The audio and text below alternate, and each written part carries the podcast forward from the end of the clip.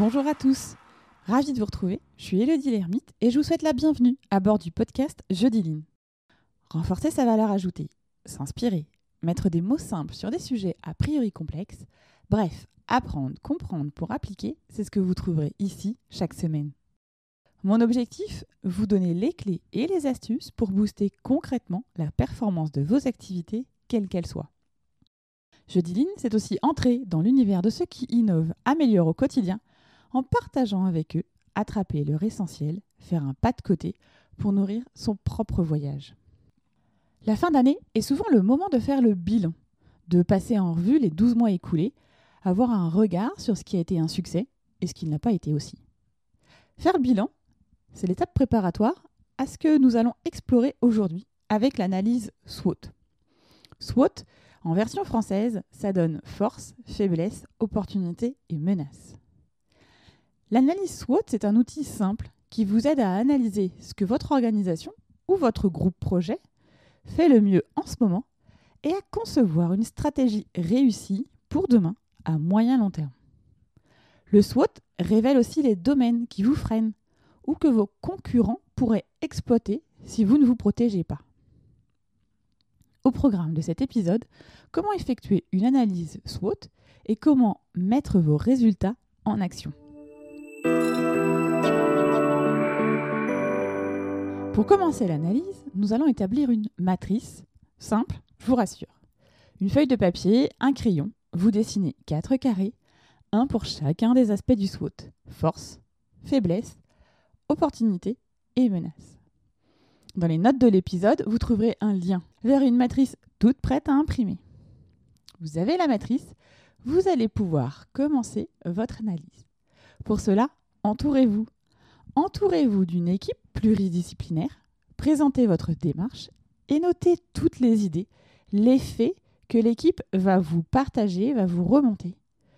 Selon que c'est une force, une faiblesse, une opportunité ou une menace, vous la notez dans la partie appropriée de la matrice. Attention, il est possible que ce soit aussi source de débat. Certains vont voir une idée euh, comme une menace, d'autres le verront comme une opportunité. Ça vous engage du coup euh, sur une réunion fort enrichissante. Examinons maintenant chaque domaine plus en détail et quelles questions vous allez pouvoir vous poser. On va commencer avec les forces. Les points forts sont ce que votre organisation fait particulièrement bien ou d'une manière qui vous distingue de vos concurrents. Vos points forts font partie intégrante de votre organisation. Qu'est-ce que vous faites de mieux que n'importe qui d'autre? Quelles valeurs animent votre entreprise? Quelles ressources uniques sur lesquelles vous pouvez vous appuyer et que les autres ne peuvent pas utiliser? Pensez aux compétences, au savoir-faire, savoir-être présent dans votre organisation. Ensuite, changez de point de vue et demandez-vous ce que vos concurrents pourraient considérer comme vos points forts. Après les points forts, on va aller explorer les faiblesses. Vraiment, pour ce moment, il faut prendre du recul et aller titiller votre esprit critique pour identifier vos faiblesses. Les faiblesses comme les forces, ce sont des caractéristiques, encore une fois, je vous le rappelle, inhérentes à votre organisation. Alors concentrez-vous sur vous, vos équipes, vos ressources, vos systèmes, vos procédures. Qu'est-ce que vous pourriez améliorer? Encore une fois, changez de point de vue. Comme tout à l'heure, imaginez comment les autres personnes de votre secteur vous voient ou osez leur poser la question. Ressentent-ils des faiblesses auxquelles vous avez tendance à être aveugle finalement? Prenez le temps d'examiner comment et pourquoi vos concurrents font mieux que vous. Qu'est-ce qu'il vous manque? À cette étape, soyez honnête. Une analyse SWOT n'aura de valeur que si vous rassemblez toutes les informations dont vous avez besoin. Et donc, il vaut mieux être réaliste maintenant et faire face à toute vérité désagréable dès que possible. C'est vraiment un, point d'attention, un point de vigilance que je vous donne. C'est sûr, c'est pas facile, mais pas non plus euh, inenvisageable. Avec les forces et les faiblesses, vous avez exploré l'interne de votre organisation. Logiquement, on va passer à l'influence externe avec les opportunités et les menaces. Les opportunités, ce sont les ouvertures, les chances que quelque chose euh, de positif se produise, mais que vous devrez revendiquer pour vous-même. Il découle généralement de situations extérieures à votre organisation et nécessite un œil sur ce qui pourrait arriver demain. Être capable de les repérer, d'exploiter les opportunités, peut faire clairement une énorme différence dans votre capacité à être novateur, à prendre les devants. Déjà, dès à présent, commencez à passer en revue les opportunités que vous pourriez exploiter immédiatement. Quelles tendances intéressantes connaissez-vous, grandes ou petites, qui pourraient avoir un impact? Et pour ça, il n'y a parfois pas besoin d'aller chercher bien loin. Vous avez, sans vous en rendre compte, une veille au quotidien. Si vous avez un profil LinkedIn, vous avez aussi des personnes qui ont partagé, par exemple, des bonnes pratiques de ce qui a été fait dans leur entreprise. Si vous euh, lisez euh, un ou deux euh, magazines, vous pouvez là aussi attraper des idées, des opportunités, ou ne serait-ce que le journal de votre ville. là aussi, il peut y avoir aussi des opportunités que vous pouvez aussi attraper. Les changements dans les modèles sociaux ou les modes de vie on a aussi euh, beaucoup parlé euh, ces derniers temps, par exemple, du télétravail.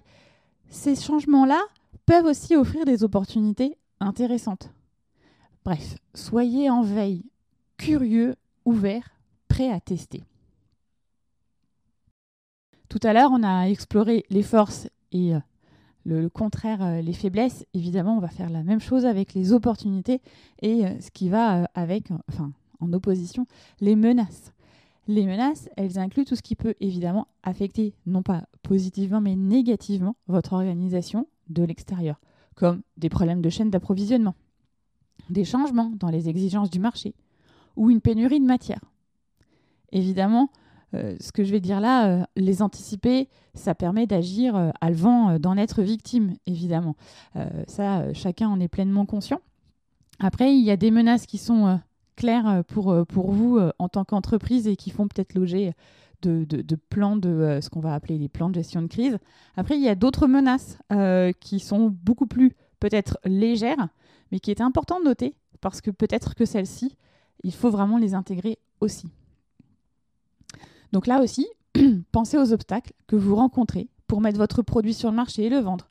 Vous remarquerez peut-être que les normes qualité euh, vont peut-être évoluer et que vous devrez aussi euh, ben, modifier euh, vos produits pour pouvoir rester en tête. Un autre exemple, l'évolution de la technologie. Ça, c'est une menace qui est entre guillemets omniprésente, mais c'est aussi une opportunité. Voilà. Essayez aussi d'avoir aussi ce va-et-vient qui est intéressant. Tenez aussi toujours compte de ce que font vos concurrents et à vous aussi d'identifier si vous devez ou non modifier l'orientation de votre organisation et relever les nouveaux défis. Tout en gardant en tête que ce qu'ils font n'est peut-être pas la bonne chose à faire pour vous. Donc, les copier-coller sans savoir en quoi ça améliorera votre organisation, là encore, c'est pas forcément non plus une bonne idée.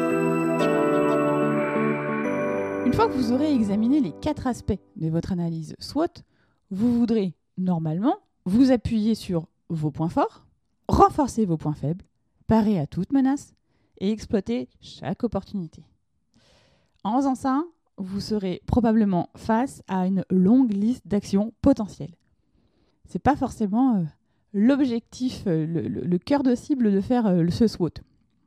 Alors, avant d'aller de l'avant, assurez-vous de développer davantage vos idées et rechercher les connexions potentielles entre les cadrans de votre matrice. Par exemple, pourriez-vous utiliser certaines de vos forces pour ouvrir de nouvelles opportunités? Et pourquoi pas, est-ce que davantage d'opportunités deviendraient possibles, disponibles, en éliminant certaines de vos faiblesses? Identifiez vraiment toutes ces connexions, ces connexions potentielles avec l'équipe, vous allez du coup commencer à bâtir un plan d'action, une, stratégie. Là encore, dans la stratégie, dans le plan d'action que vous allez euh, définir, prenez aussi le temps d'élaguer, de hiérarchiser vraiment vos idées. Et pour que vous puissiez consacrer du temps et de l'argent sur les actions les plus importantes et les plus percutantes. Une fois que vous avez identifié votre plan d'action, vous me voyez venir, je vais évidemment vous parler du PDCA. Le PDCA, on en a parlé dans l'épisode 13 et c'est un très bon moyen de suivre la stratégie, euh, comment vous allez euh, la mettre en œuvre et la suivre au quotidien. À ce stade, je vous ai euh, parlé du SWOT en version organisation ou pour une gestion projet. Pourquoi ne pas l'envisager pour vous? C'est une autre façon d'aborder le développement de votre carrière en tirant le meilleur parti de vos talents, de vos capacités et des opportunités qui peuvent se présenter ou qui sont déjà devant vous. Voilà, terminé pour aujourd'hui. Merci pour votre écoute attentive chaque semaine. Vos mots, vos commentaires me donnent envie de me dépasser, de m'ajuster, de continuer à puiser au cœur de tout ce qui s'agit dans notre société. Si vous pensez que cet épisode peut intéresser vos amis ou vos collègues, il vous suffit de cliquer sur Partager. C'est une fonctionnalité qui se cache dans l'icône avec les trois petits points sur votre application d'écoute. Et s'il vous reste 30 petites secondes là tout de suite maintenant, ce serait top que vous notiez 5 étoiles le podcast et que vous laissiez un commentaire. Ça permettra à ceux qui hésitent de passer le cap et d'écouter le podcast. Enfin, pour me contacter, partagez une bonne pratique que vous avez mis en place dans votre entreprise ou que vous avez constaté. Vous pouvez le faire via LinkedIn ou Instagram.